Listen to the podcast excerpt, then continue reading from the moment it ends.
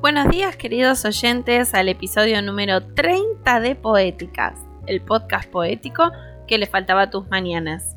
Los poetas invitados del día de hoy son Felipe Bigliani, Francesca Travalli y Facundo Yáñez. A ver, ¿qué nos trajeron? Niña bonita, sonrisa de princesa, que es una obra maestra, de los pies a la cabeza. Risa perfecta, tan simple y tan coqueta, por más que ella se esconde, la delata su belleza.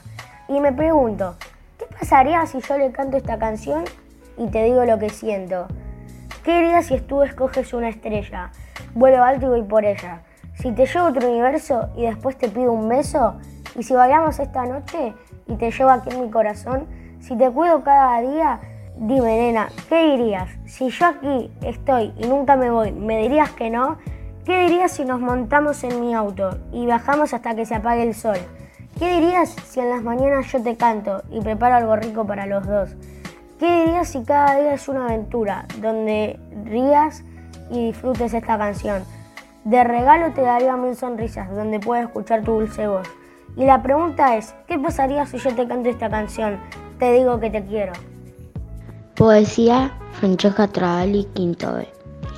La vida pasa, la gente cambia, los sentimientos cambian, pero los recuerdos permanecen para siempre.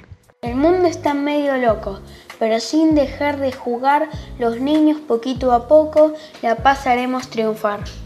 Si yo no me equivoco, y el amor y amistad practicamos, a la paz aquí, con todos, convoco mientras los niños jugamos.